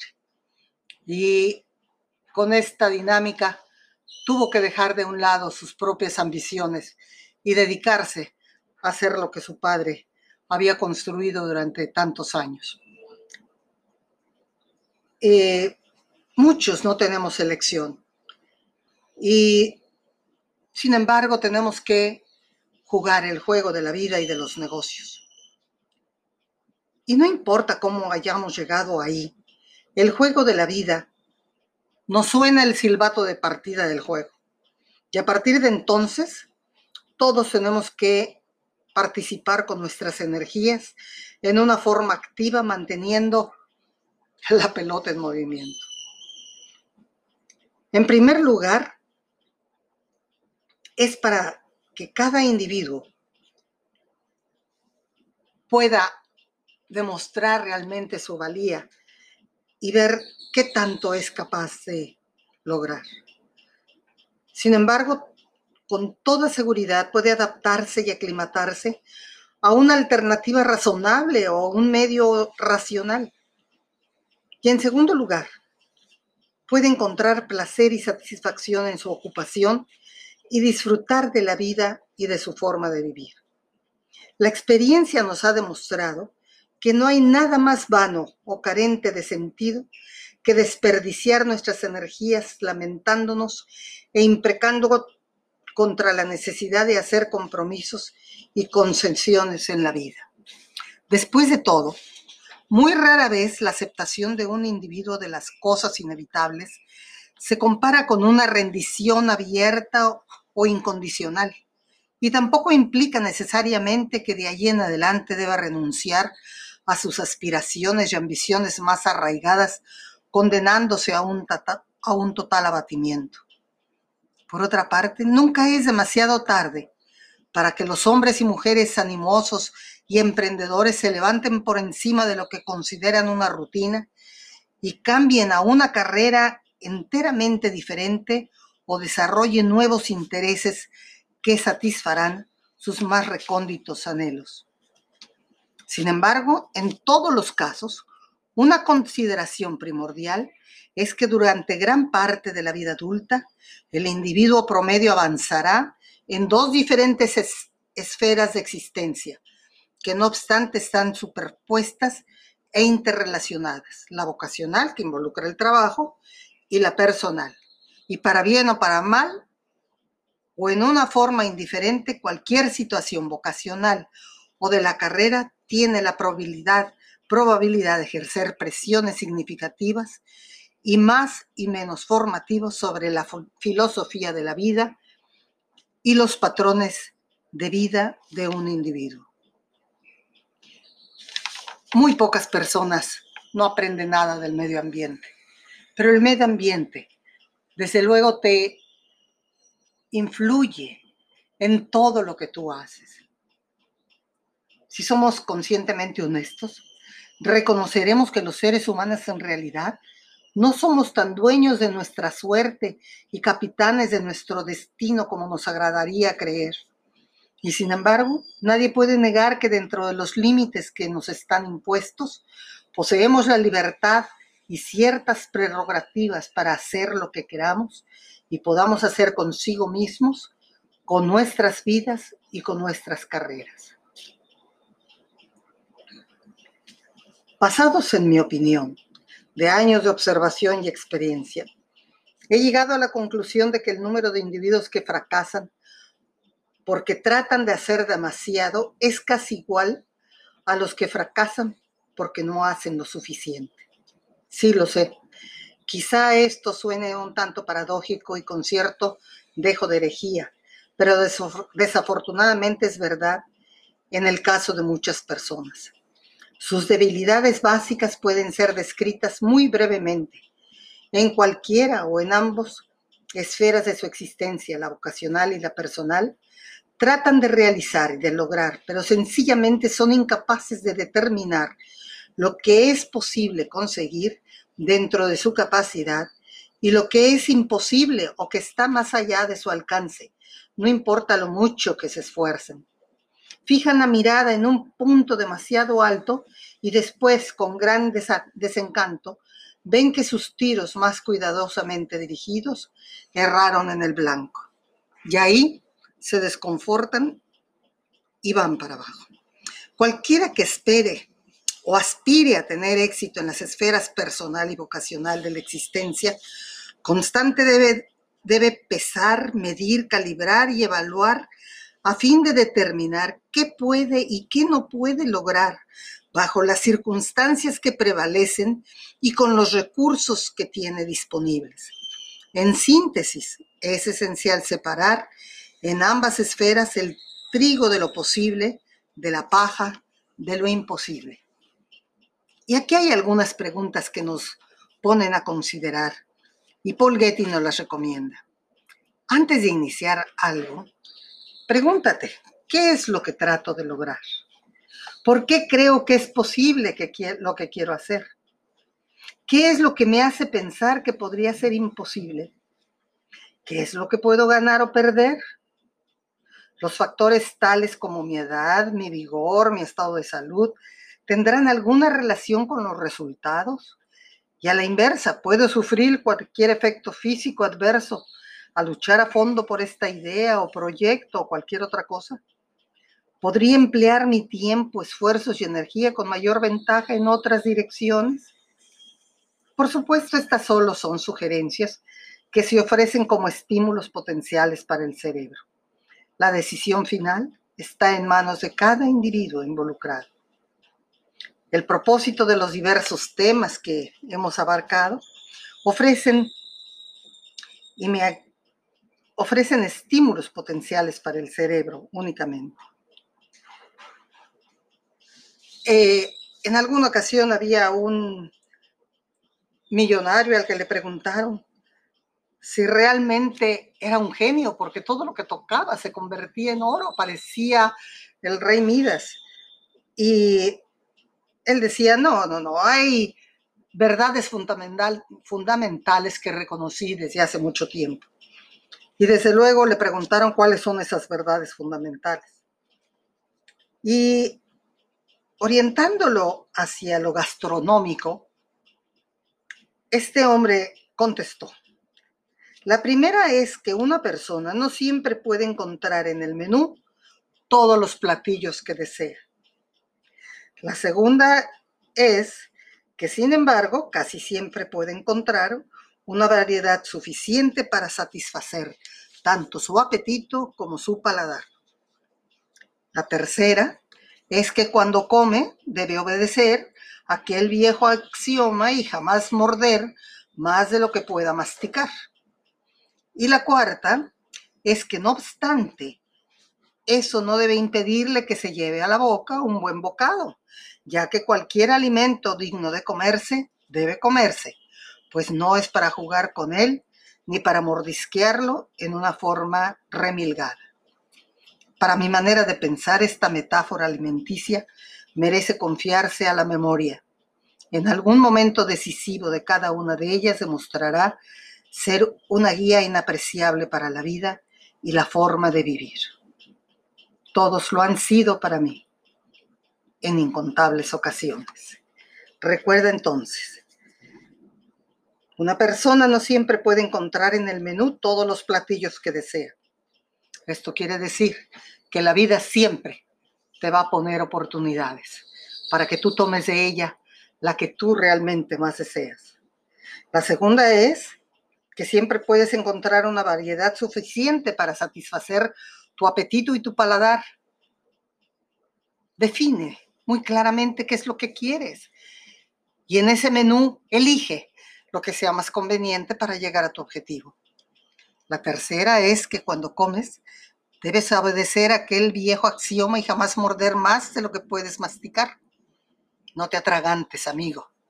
Dale su tiempo a cada cosa y verás que cada oportunidad trae consigo misma su buena dosis de tiempo para que tú puedas asimilarlo y prepararte en el camino.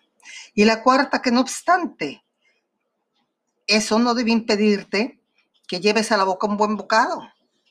Si en el camino te encuentras algo, prepárate, amigo. Solamente prepárate, está dispuesto a pagar el precio, aprender, crecer y cambiar y verás que cualquier cosa que te pretendas lograr en la vida, lo podrás conseguir. Hasta aquí mi lección del día de hoy. Nos vemos. Hasta la próxima. Que Dios te bendiga. Buenos días, buenas tardes, buenas noches, donde quiera que te encuentres. Por acá María Luisa López Corso saludando a todos mis amigos amantes de la libertad. Hace un buen rato que no los veo, que no los escucho, queridos amigos, y que no he tenido la oportunidad de estar sentada por aquí platicando con ustedes. Pero pues la vida en esta pandemia nos ha orillado a tomar decisiones, a movernos probablemente de casa, de trabajo, de oficina y andamos eh, un poquito a la deriva sin verdaderamente tomar el cauce que deseamos tener ya para nuestra vida. Apenas empezamos y de repente el semáforo se pone en rojo y nos enteramos que en otros lugares igual, ¿verdad? A nuestros hijos, nuestros parientes, nuestros amigos, eh, los está revolcando la ola de la incertidumbre y bueno, todo esto nos distrae, nos distrae de nuestros objetivos, de nuestras rutas y tenemos que prestar atención y atender, ¿verdad? Algunas cosas con más premura que otras, pero tenemos que resolver y la vida está hecha de problemas que hay que resolver. Y así como en los negocios nos pagan por resolver problemas, la vida también te paga por resolver tus propios problemas. Si tú los vas resolviendo, la vida es generosa y te va dando nuevas oportunidades. El día de hoy vamos a ver una lección de un señor que a mí me encanta, que se llama ah, John Paul Getty.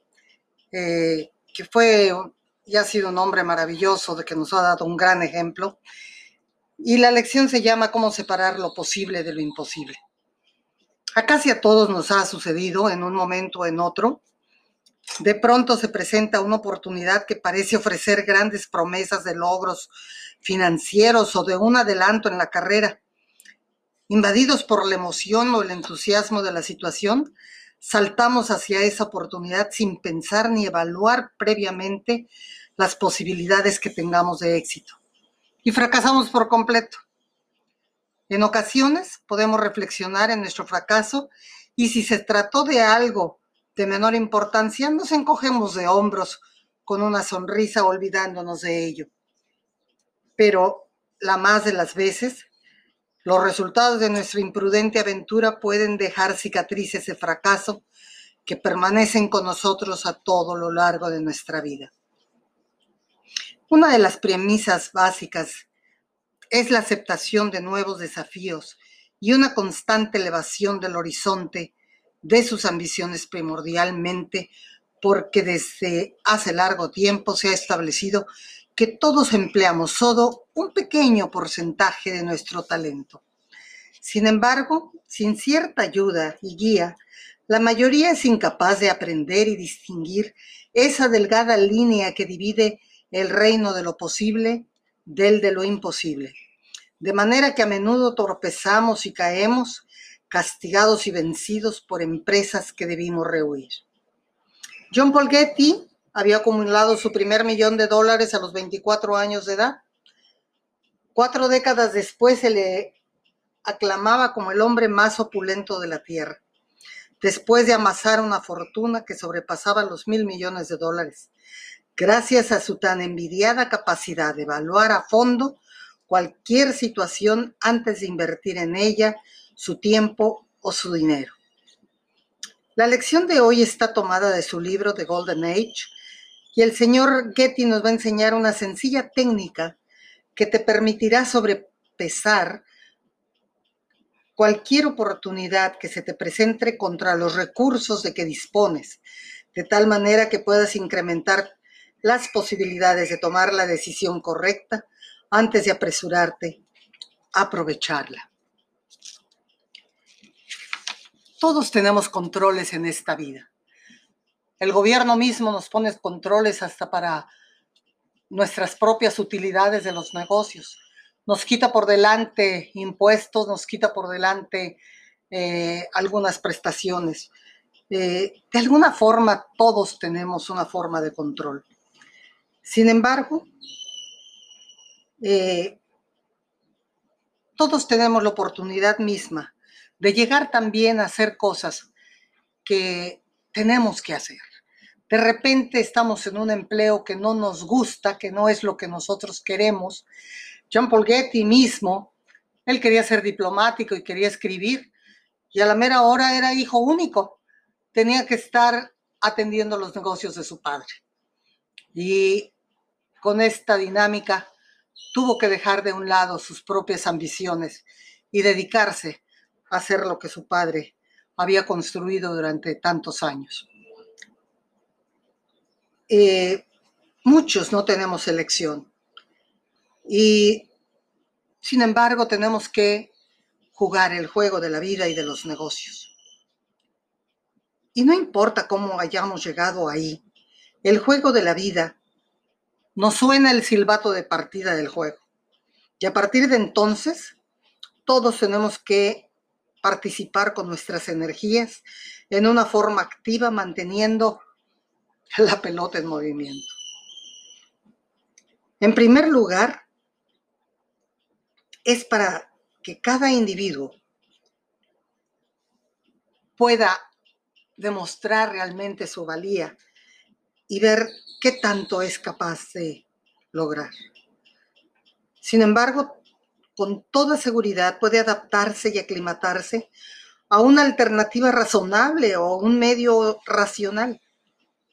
Y en segundo lugar, puede encontrar placer y satisfacción en su ocupación y disfrutar de la vida y de su forma de vivir. La experiencia nos ha demostrado que no hay nada más vano o carente de sentido que desperdiciar nuestras energías lamentándonos e imprecando contra la necesidad de hacer compromisos y concesiones en la vida. Después de todo, muy rara vez la aceptación de un individuo de las cosas inevitables se compara con una rendición abierta o incondicional y tampoco implica necesariamente que de allí en adelante deba renunciar a sus aspiraciones y ambiciones más arraigadas, condenándose a un, a un total abatimiento. Por otra parte, nunca es demasiado tarde para que los hombres y mujeres animosos y emprendedores se levanten por encima de lo que consideran una rutina y cambien a una carrera enteramente diferente o desarrollen nuevos intereses que satisfarán sus más recónditos anhelos. Sin embargo, en todos los casos, una consideración primordial es que durante gran parte de la vida adulta, el individuo promedio avanzará en dos diferentes esferas de existencia, que no obstante están superpuestas e interrelacionadas, la vocacional, que involucra el trabajo, y la personal. Y para bien o para mal, o en una forma indiferente, cualquier situación vocacional o de la carrera tiene la probabilidad probabilidad de ejercer presiones significativas y más y menos formativos sobre la filosofía de la vida y los patrones de vida de un individuo. Muy pocas personas no aprenden nada del medio ambiente, pero el medio ambiente, desde luego, te influye en todo lo que tú haces.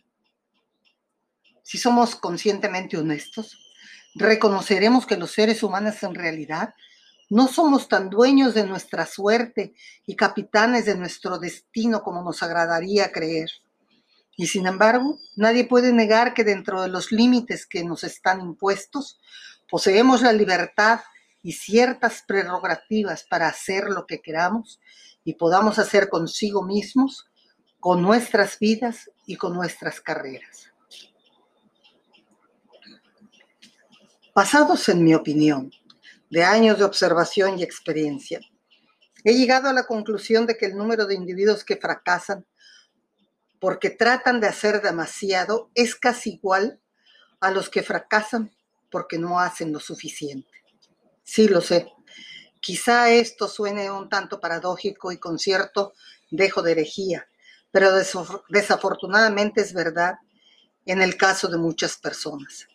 Sus debilidades básicas pueden ser descritas muy brevemente.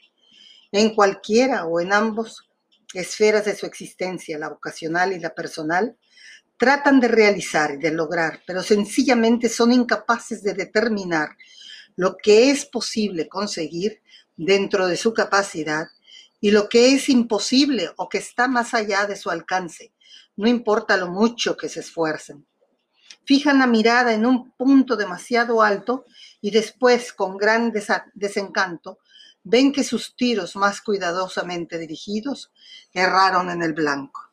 Y ahí se desconfortan y van para abajo. Cualquiera que espere o aspire a tener éxito en las esferas personal y vocacional de la existencia, constante debe, debe pesar, medir, calibrar y evaluar a fin de determinar qué puede y qué no puede lograr bajo las circunstancias que prevalecen y con los recursos que tiene disponibles. En síntesis, es esencial separar en ambas esferas el trigo de lo posible de la paja de lo imposible.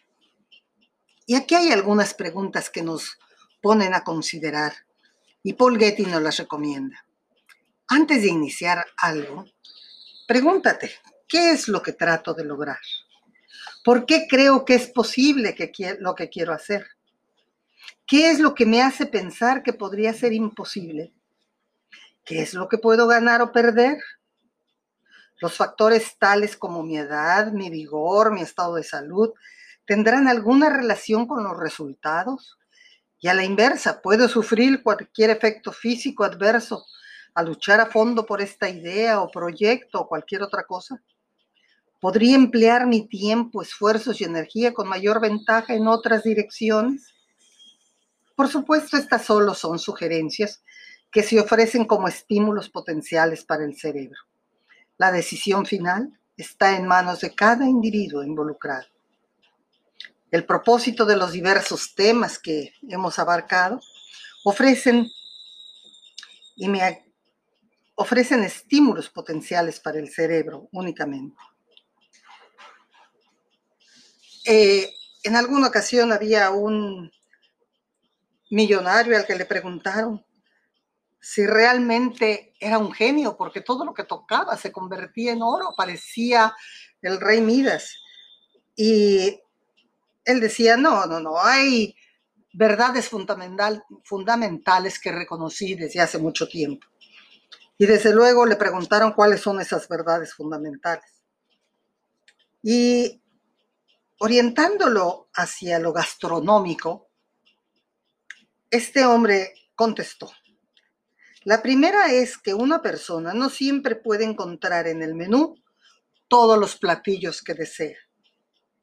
La segunda es que, sin embargo, casi siempre puede encontrar una variedad suficiente para satisfacer tanto su apetito como su paladar.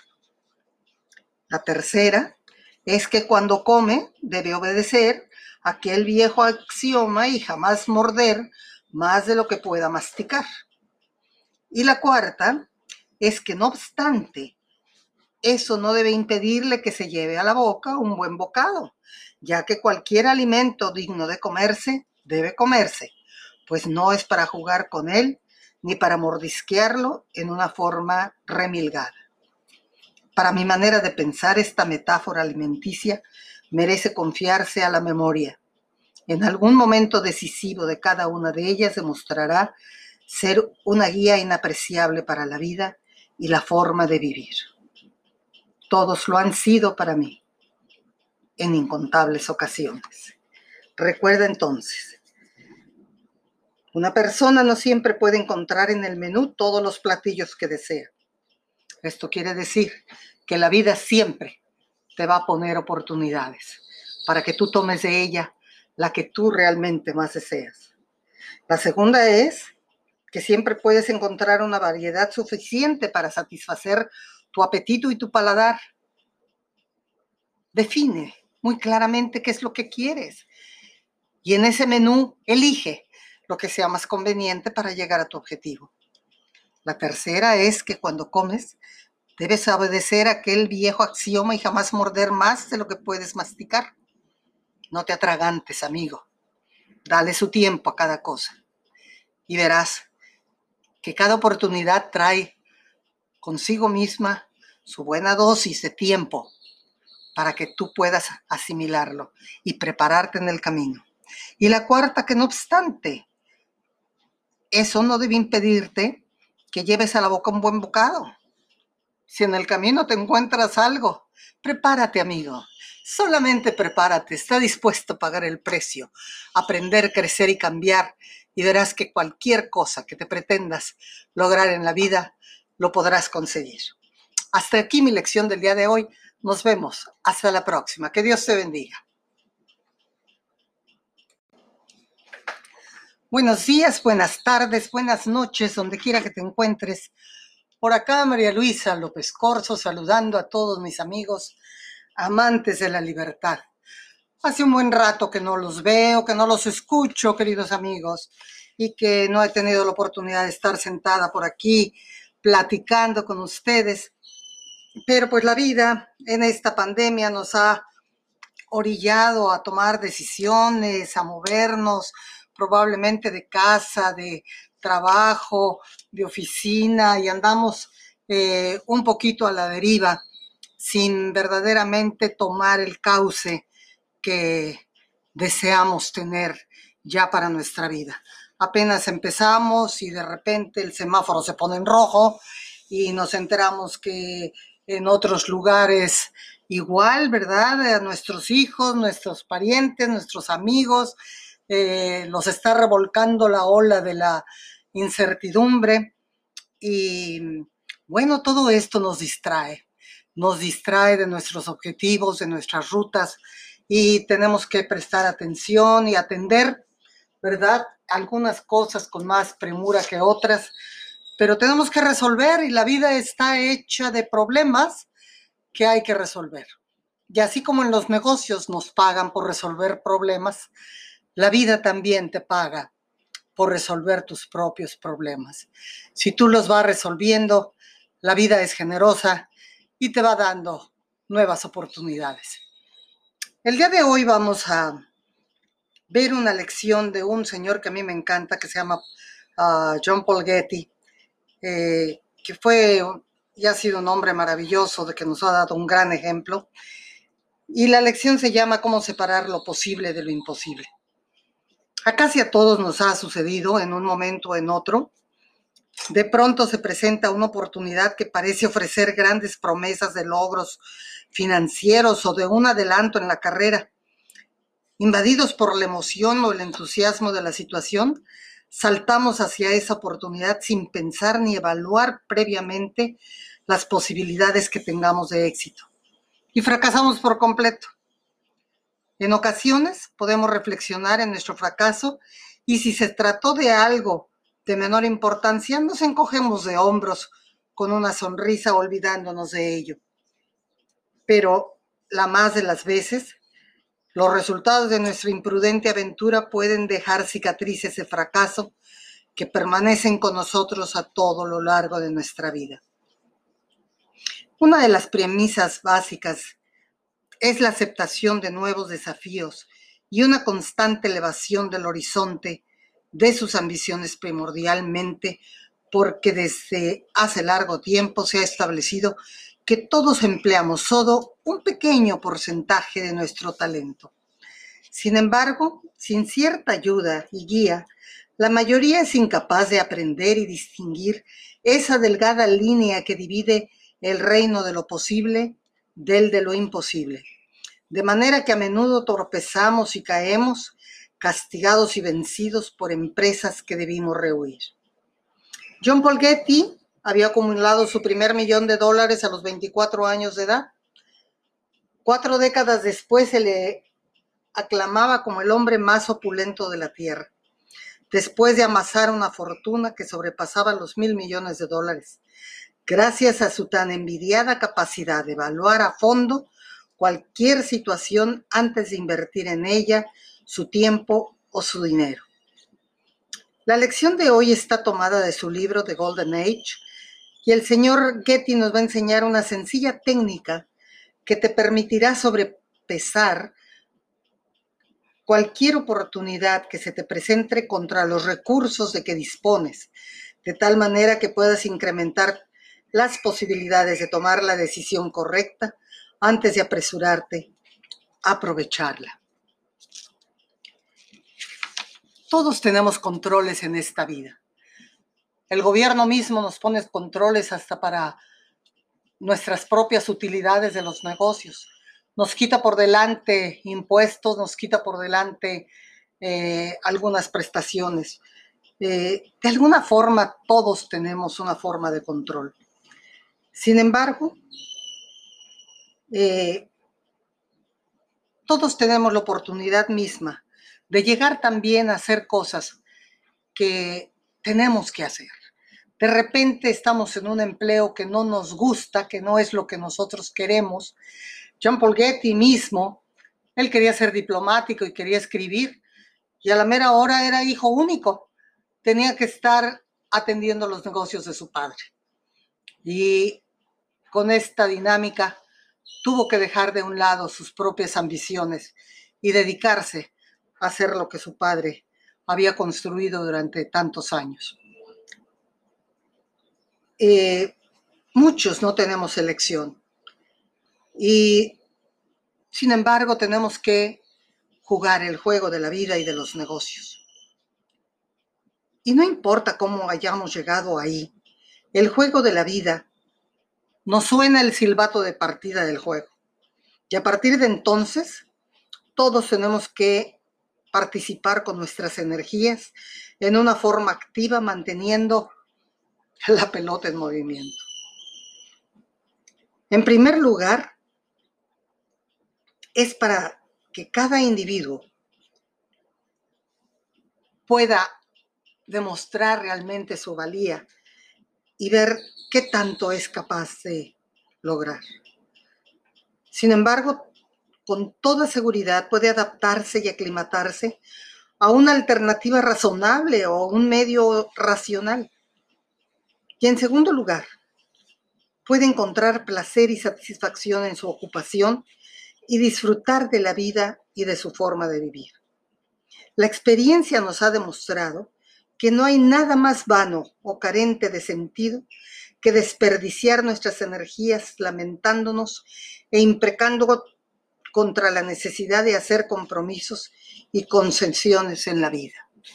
Después de todo, muy rara vez la aceptación de un individuo de las cosas inevitables se compara con una rendición abierta o incondicional y tampoco implica necesariamente que de allí en adelante deba renunciar a sus aspiraciones y ambiciones más arraigadas, condenándose a un, total abatimiento.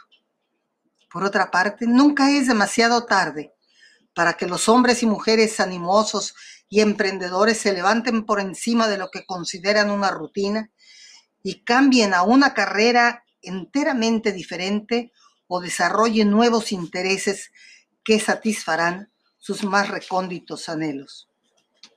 Sin embargo, en todos los casos, una consideración primordial es que durante gran parte de la vida adulta, el individuo promedio avanzará en dos diferentes esferas de existencia, que no obstante están superpuestas e interrelacionadas, la vocacional, que involucra el trabajo, y la personal. Y para bien o para mal, o en una forma indiferente, cualquier situación vocacional o de la carrera tiene la probabilidad, probabilidad de ejercer presiones significativas y más y menos formativos sobre la filosofía de la vida y los patrones de vida de un individuo. Muy pocas personas no aprenden nada del medio ambiente, pero el medio ambiente, desde luego, te influye en todo lo que tú haces. Si somos conscientemente honestos, reconoceremos que los seres humanos en realidad no somos tan dueños de nuestra suerte y capitanes de nuestro destino como nos agradaría creer. Y sin embargo, nadie puede negar que dentro de los límites que nos están impuestos, poseemos la libertad y ciertas prerrogativas para hacer lo que queramos y podamos hacer consigo mismos, con nuestras vidas y con nuestras carreras. Basados en mi opinión, de años de observación y experiencia, he llegado a la conclusión de que el número de individuos que fracasan porque tratan de hacer demasiado es casi igual a los que fracasan porque no hacen lo suficiente. Sí, lo sé. Quizá esto suene un tanto paradójico y con cierto dejo de herejía, pero desafortunadamente es verdad en el caso de muchas personas. Sus debilidades básicas pueden ser descritas muy brevemente en cualquiera o en ambos esferas de su existencia, la vocacional y la personal, tratan de realizar y de lograr, pero sencillamente son incapaces de determinar lo que es posible conseguir dentro de su capacidad y lo que es imposible o que está más allá de su alcance, no importa lo mucho que se esfuercen fijan la mirada en un punto demasiado alto y después, con gran desencanto, ven que sus tiros más cuidadosamente dirigidos erraron en el blanco. Y ahí se desconfortan y van para abajo. Cualquiera que espere o aspire a tener éxito en las esferas personal y vocacional de la existencia, constante debe, debe pesar, medir, calibrar y evaluar a fin de determinar qué puede y qué no puede lograr bajo las circunstancias que prevalecen y con los recursos que tiene disponibles. En síntesis, es esencial separar en ambas esferas el trigo de lo posible de la paja de lo imposible. Y aquí hay algunas preguntas que nos ponen a considerar Y Paul Getty nos las recomienda. Antes de iniciar algo, pregúntate, ¿qué es lo que trato de lograr? ¿Por qué creo que es posible que lo que quiero hacer? ¿Qué es lo que me hace pensar que podría ser imposible? ¿Qué es lo que puedo ganar o perder? Los factores tales como mi edad, mi vigor, mi estado de salud, ¿tendrán alguna relación con los resultados? Y a la inversa, ¿puedo sufrir cualquier efecto físico adverso a luchar a fondo por esta idea o proyecto o cualquier otra cosa? ¿Podría emplear mi tiempo, esfuerzos y energía con mayor ventaja en otras direcciones? Por supuesto, estas solo son sugerencias que se ofrecen como estímulos potenciales para el cerebro. La decisión final está en manos de cada individuo involucrado. El propósito de los diversos temas que hemos abarcado ofrecen y me ofrecen estímulos potenciales para el cerebro únicamente. Eh, en alguna ocasión había un millonario al que le preguntaron si realmente era un genio, porque todo lo que tocaba se convertía en oro, parecía el rey Midas. Y él decía, no, no, no, hay verdades fundamental, fundamentales que reconocí desde hace mucho tiempo. Y desde luego le preguntaron cuáles son esas verdades fundamentales. Y orientándolo hacia lo gastronómico, este hombre contestó, la primera es que una persona no siempre puede encontrar en el menú todos los platillos que desea. La segunda es que, sin embargo, casi siempre puede encontrar una variedad suficiente para satisfacer tanto su apetito como su paladar. La tercera es que cuando come debe obedecer aquel viejo axioma y jamás morder más de lo que pueda masticar. Y la cuarta es que no obstante, eso no debe impedirle que se lleve a la boca un buen bocado, ya que cualquier alimento digno de comerse debe comerse, pues no es para jugar con él ni para mordisquearlo en una forma remilgada. Para mi manera de pensar, esta metáfora alimenticia merece confiarse a la memoria. En algún momento decisivo de cada una de ellas demostrará ser una guía inapreciable para la vida y la forma de vivir. Todos lo han sido para mí en incontables ocasiones. Recuerda entonces, una persona no siempre puede encontrar en el menú todos los platillos que desea. Esto quiere decir que la vida siempre te va a poner oportunidades para que tú tomes de ella la que tú realmente más deseas. La segunda es que siempre puedes encontrar una variedad suficiente para satisfacer tu apetito y tu paladar. Define muy claramente qué es lo que quieres y en ese menú elige lo que sea más conveniente para llegar a tu objetivo. La tercera es que cuando comes debes obedecer aquel viejo axioma y jamás morder más de lo que puedes masticar. No te atragantes, amigo. Dale su tiempo a cada cosa y verás que cada oportunidad trae consigo misma su buena dosis de tiempo para que tú puedas asimilarlo y prepararte en el camino. Y la cuarta, que no obstante, eso no debe impedirte que lleves a la boca un buen bocado. Si en el camino te encuentras algo, prepárate, amigo. Solamente prepárate, está dispuesto a pagar el precio, aprender, crecer y cambiar y verás que cualquier cosa que te pretendas lograr en la vida, lo podrás conseguir. Hasta aquí mi lección del día de hoy. Nos vemos. Hasta la próxima. Que Dios te bendiga. Buenos días, buenas tardes, buenas noches, donde quiera que te encuentres. Por acá María Luisa López Corso saludando a todos mis amigos amantes de la libertad. Hace un buen rato que no los veo, que no los escucho, queridos amigos, y que no he tenido la oportunidad de estar sentada por aquí platicando con ustedes. Pero pues la vida en esta pandemia nos ha orillado a tomar decisiones, a movernos, probablemente de casa, de trabajo, de oficina y andamos eh, un poquito a la deriva sin verdaderamente tomar el cauce que deseamos tener ya para nuestra vida. Apenas empezamos y de repente el semáforo se pone en rojo y nos enteramos que en otros lugares igual, ¿verdad? A nuestros hijos, nuestros parientes, nuestros amigos, eh, los está revolcando la ola de la incertidumbre y bueno, todo esto nos distrae, nos distrae de nuestros objetivos, de nuestras rutas y tenemos que prestar atención y atender, ¿verdad? Algunas cosas con más premura que otras, pero tenemos que resolver y la vida está hecha de problemas que hay que resolver.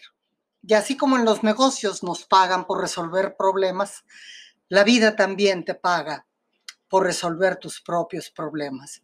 Si tú los vas resolviendo, la vida es generosa y te va dando nuevas oportunidades. El día de hoy vamos a ver una lección de un señor que a mí me encanta, que se llama ah, John Paul Getty, eh, que fue y ha sido un hombre maravilloso, de que nos ha dado un gran ejemplo. Y la lección se llama Cómo separar lo posible de lo imposible. A casi a todos nos ha sucedido en un momento o en otro.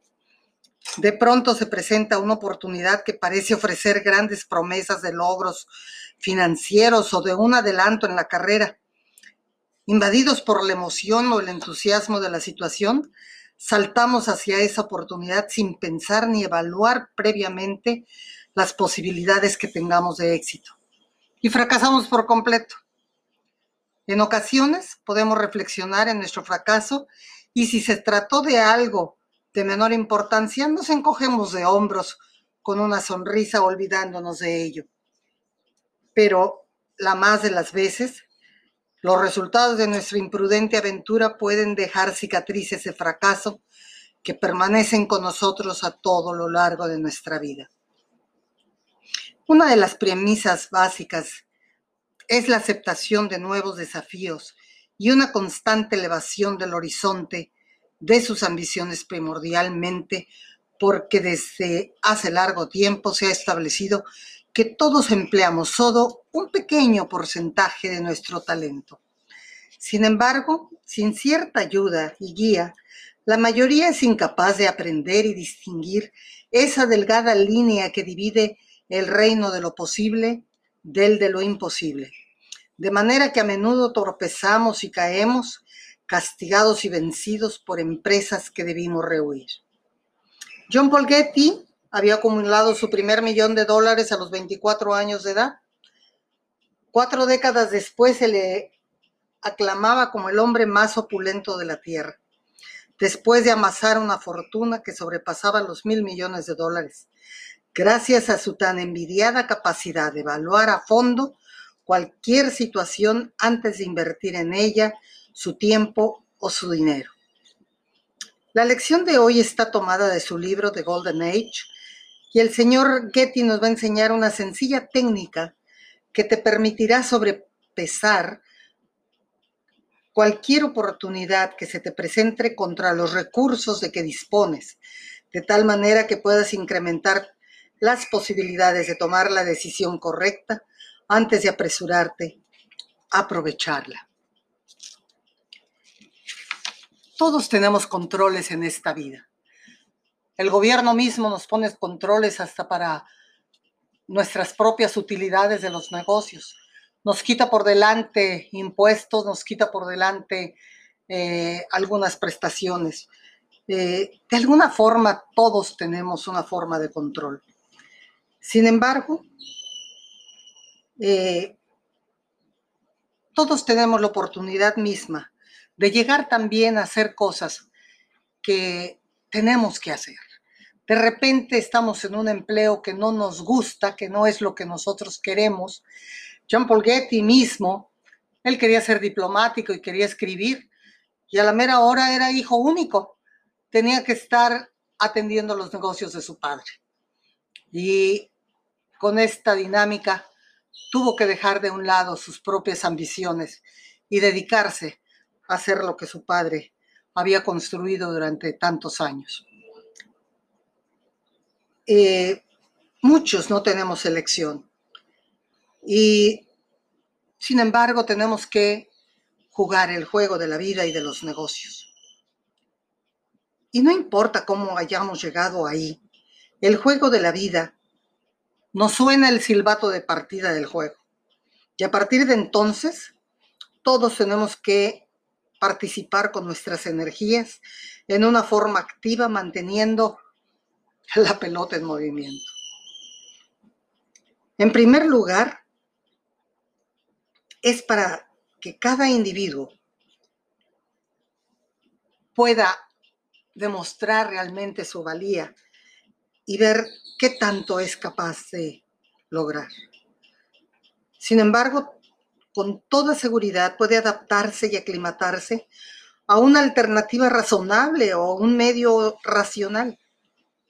Y en segundo lugar, puede encontrar placer y satisfacción en su ocupación y disfrutar de la vida y de su forma de vivir. La experiencia nos ha demostrado que no hay nada más vano o carente de sentido que desperdiciar nuestras energías lamentándonos e imprecando contra la necesidad de hacer compromisos y concesiones en la vida. Después de todo, muy rara vez la aceptación de un individuo de las cosas inevitables se compara con una rendición abierta o incondicional. Y tampoco implica necesariamente que de allí en adelante deba renunciar a sus aspiraciones y ambiciones más arraigadas, condenándose a un, a un total abatimiento. Por otra parte, nunca es demasiado tarde para que los hombres y mujeres animosos y emprendedores se levanten por encima de lo que consideran una rutina y cambien a una carrera enteramente diferente o desarrolle nuevos intereses que satisfarán sus más recónditos anhelos. Sin embargo, en todos los casos, una consideración primordial es que durante gran parte de la vida adulta, el individuo promedio avanzará en dos diferentes esferas de existencia, que no obstante están superpuestas e interrelacionadas, la vocacional, que involucra el trabajo, y la personal, y para bien o para mal, o en una forma indiferente, cualquier situación vocacional o de la carrera tiene la probabilidad, probabilidad de ejercer presiones significativas y más y menos formativos sobre la filosofía de la vida y los patrones de vida de un individuo. Muy pocas personas no aprenden nada del medio ambiente, pero el medio ambiente desde luego te influye en todo lo que tú haces. Si somos conscientemente honestos, reconoceremos que los seres humanos en realidad no somos tan dueños de nuestra suerte y capitanes de nuestro destino como nos agradaría creer. Y sin embargo, nadie puede negar que dentro de los límites que nos están impuestos, poseemos la libertad y ciertas prerrogativas para hacer lo que queramos y podamos hacer consigo mismos, con nuestras vidas y con nuestras carreras. Basados en mi opinión, de años de observación y experiencia, he llegado a la conclusión de que el número de individuos que fracasan porque tratan de hacer demasiado es casi igual a los que fracasan porque no hacen lo suficiente. Sí, lo sé. Quizá esto suene un tanto paradójico y con cierto dejo de herejía, pero desafortunadamente es verdad en el caso de muchas personas. Sus debilidades básicas pueden ser descritas muy brevemente en cualquiera o en ambos esferas de su existencia, la vocacional y la personal, tratan de realizar y de lograr, pero sencillamente son incapaces de determinar lo que es posible conseguir dentro de su capacidad y lo que es imposible o que está más allá de su alcance, no importa lo mucho que se esfuercen. Fijan la mirada en un punto demasiado alto y después, con gran desencanto, ven que sus tiros más cuidadosamente dirigidos erraron en el blanco. Y ahí se desconfortan y van para abajo. Cualquiera que espere o aspire a tener éxito en las esferas personal y vocacional de la existencia, constante debe, debe pesar, medir, calibrar y evaluar a fin de determinar qué puede y qué no puede lograr bajo las circunstancias que prevalecen y con los recursos que tiene disponibles. En síntesis, es esencial separar en ambas esferas el trigo de lo posible de la paja de lo imposible. Y aquí hay algunas preguntas que nos ponen a considerar y Paul Getty nos las recomienda. Antes de iniciar algo, pregúntate, ¿qué es lo que trato de lograr? ¿Por qué creo que es posible que lo que quiero hacer? ¿Qué es lo que me hace pensar que podría ser imposible? ¿Qué es lo que puedo ganar o perder? Los factores tales como mi edad, mi vigor, mi estado de salud, ¿tendrán alguna relación con los resultados? Y a la inversa, ¿puedo sufrir cualquier efecto físico adverso a luchar a fondo por esta idea o proyecto o cualquier otra cosa? ¿Podría emplear mi tiempo, esfuerzos y energía con mayor ventaja en otras direcciones? Por supuesto, estas solo son sugerencias que se ofrecen como estímulos potenciales para el cerebro. La decisión final está en manos de cada individuo involucrado. El propósito de los diversos temas que hemos abarcado ofrecen y me ofrecen estímulos potenciales para el cerebro únicamente. Eh, en alguna ocasión había un millonario al que le preguntaron si realmente era un genio, porque todo lo que tocaba se convertía en oro, parecía el rey Midas. Y él decía, no, no, no, hay verdades fundamental, fundamentales que reconocí desde hace mucho tiempo. Y desde luego le preguntaron cuáles son esas verdades fundamentales.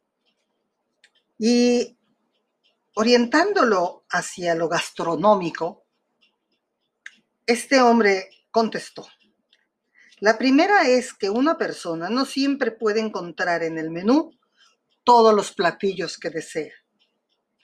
La segunda es que, sin embargo, casi siempre puede encontrar una variedad suficiente para satisfacer tanto su apetito como su paladar. La tercera es que cuando come debe obedecer aquel viejo axioma y jamás morder más de lo que pueda masticar. Y la cuarta es que no obstante, eso no debe impedirle que se lleve a la boca un buen bocado, ya que cualquier alimento digno de comerse debe comerse, pues no es para jugar con él ni para mordisquearlo en una forma remilgada. Para mi manera de pensar, esta metáfora alimenticia merece confiarse a la memoria. En algún momento decisivo de cada una de ellas demostrará ser una guía inapreciable para la vida y la forma de vivir. Todos lo han sido para mí en incontables ocasiones. Recuerda entonces, una persona no siempre puede encontrar en el menú todos los platillos que desea. Esto quiere decir que la vida siempre te va a poner oportunidades para que tú tomes de ella la que tú realmente más deseas. La segunda es que siempre puedes encontrar una variedad suficiente para satisfacer tu apetito y tu paladar. Define muy claramente qué es lo que quieres y en ese menú elige lo que sea más conveniente para llegar a tu objetivo. La tercera es que cuando comes Debes obedecer aquel viejo axioma y jamás morder más de lo que puedes masticar. No te atragantes, amigo. Dale su tiempo a cada cosa. Y verás que cada oportunidad trae consigo misma su buena dosis de tiempo para que tú puedas asimilarlo y prepararte en el camino. Y la cuarta, que no obstante, eso no debe impedirte que lleves a la boca un buen bocado. Si en el camino te encuentras algo, prepárate, amigo. Solamente prepárate. Está dispuesto a pagar el precio, aprender, crecer y cambiar. Y verás que cualquier cosa que te pretendas lograr en la vida, lo podrás conseguir. Hasta aquí mi lección del día de hoy. Nos vemos. Hasta la próxima. Que Dios te bendiga.